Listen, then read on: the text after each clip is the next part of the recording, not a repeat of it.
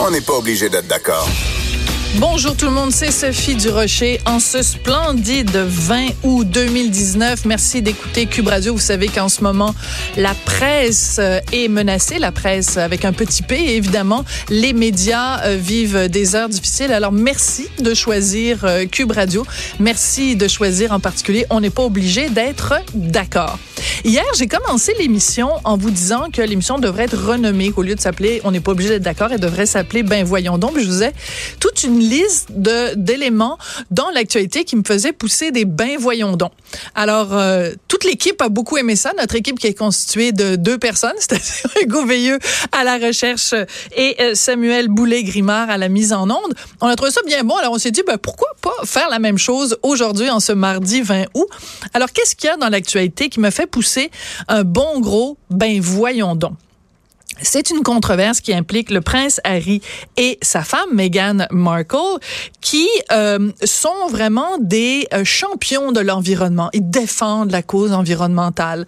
On les appelle des eco-warriors, des guerriers de l'écologie. Ils sont amoureux de Gaïa. C'est donc important l'environnement. C'est donc formidable. On est donc vert, on est donc... Et le problème, c'est qu'ils sont impliqués dans une grosse controverse parce que les médias britanniques leur reprochent leur hypocrisie. Parce que récemment, ils ont été invités à un petit voyage dans le sud de la France, à la résidence privée d'Elton John. Tu sais, ces gens-là, ils se fréquentent entre eux.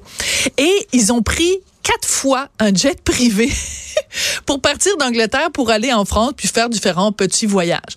Le seul problème, c'est que quand tu es quelqu'un qui est éco-responsable, normalement, tu prends pas l'avion, puis tu prends certainement pas un jet privé, tu prends certainement pas quatre fois l'avion en jet privé en 11 jours. Donc, ils se font tomber sur la tomate on leur reproche leur hypocrisie et euh, il y a plein de gens qui viennent à leur défense. Ellen DeGeneres, l'animatrice américaine, a pris leur défense en disant mais voyons donc, j'ai jamais de toute ma vie rencontré des gens qui voulaient autant euh, faire le bien dans le monde, rendre le monde meilleur. Elton John évidemment a pris leur défense en disant écoutez moi j'étais très amie avec leur mère la princesse Diana. Ce sont des bonnes personnes. Ça change rien au fait que euh, le prince Harry et Meghan, c'est des gens qui sont gonzillionnaires. Ils ont des millions de dollars. Ils vivent au crochet de la société britannique. Ils habitent dans des palais où il y a à peu près 23 salles de bain, 43 chambres. Elton John, c'est le plus, peut-être un, des plus hypocrites dans ce dossier-là de l'environnement. Il a des maisons partout dans le monde et il y a des euh, bouquets de fleurs fraîches dans chacune des pièces de chacune de ces maisons qui sont changées tous les jours. Fait que qui viennent pas nous faire la morale après pour nous parler d'environnement.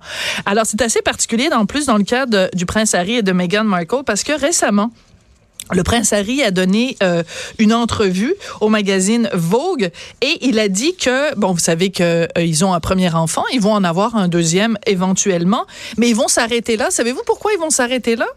Ben, parce que c'est pas bon pour l'environnement faire trop d'enfants. Vous le saviez pas, Greta Thunberg vous l'a pas dit. Alors imaginez ces gens-là qui vont avoir à peu près 23 nounous pour chacun de leurs enfants, qui euh, sont absolument pas des exemples en termes d'environnement, mais qui viennent nous faire la morale en nous disant ah faut pas faire plus que deux enfants parce que c'est pas bon pour la planète.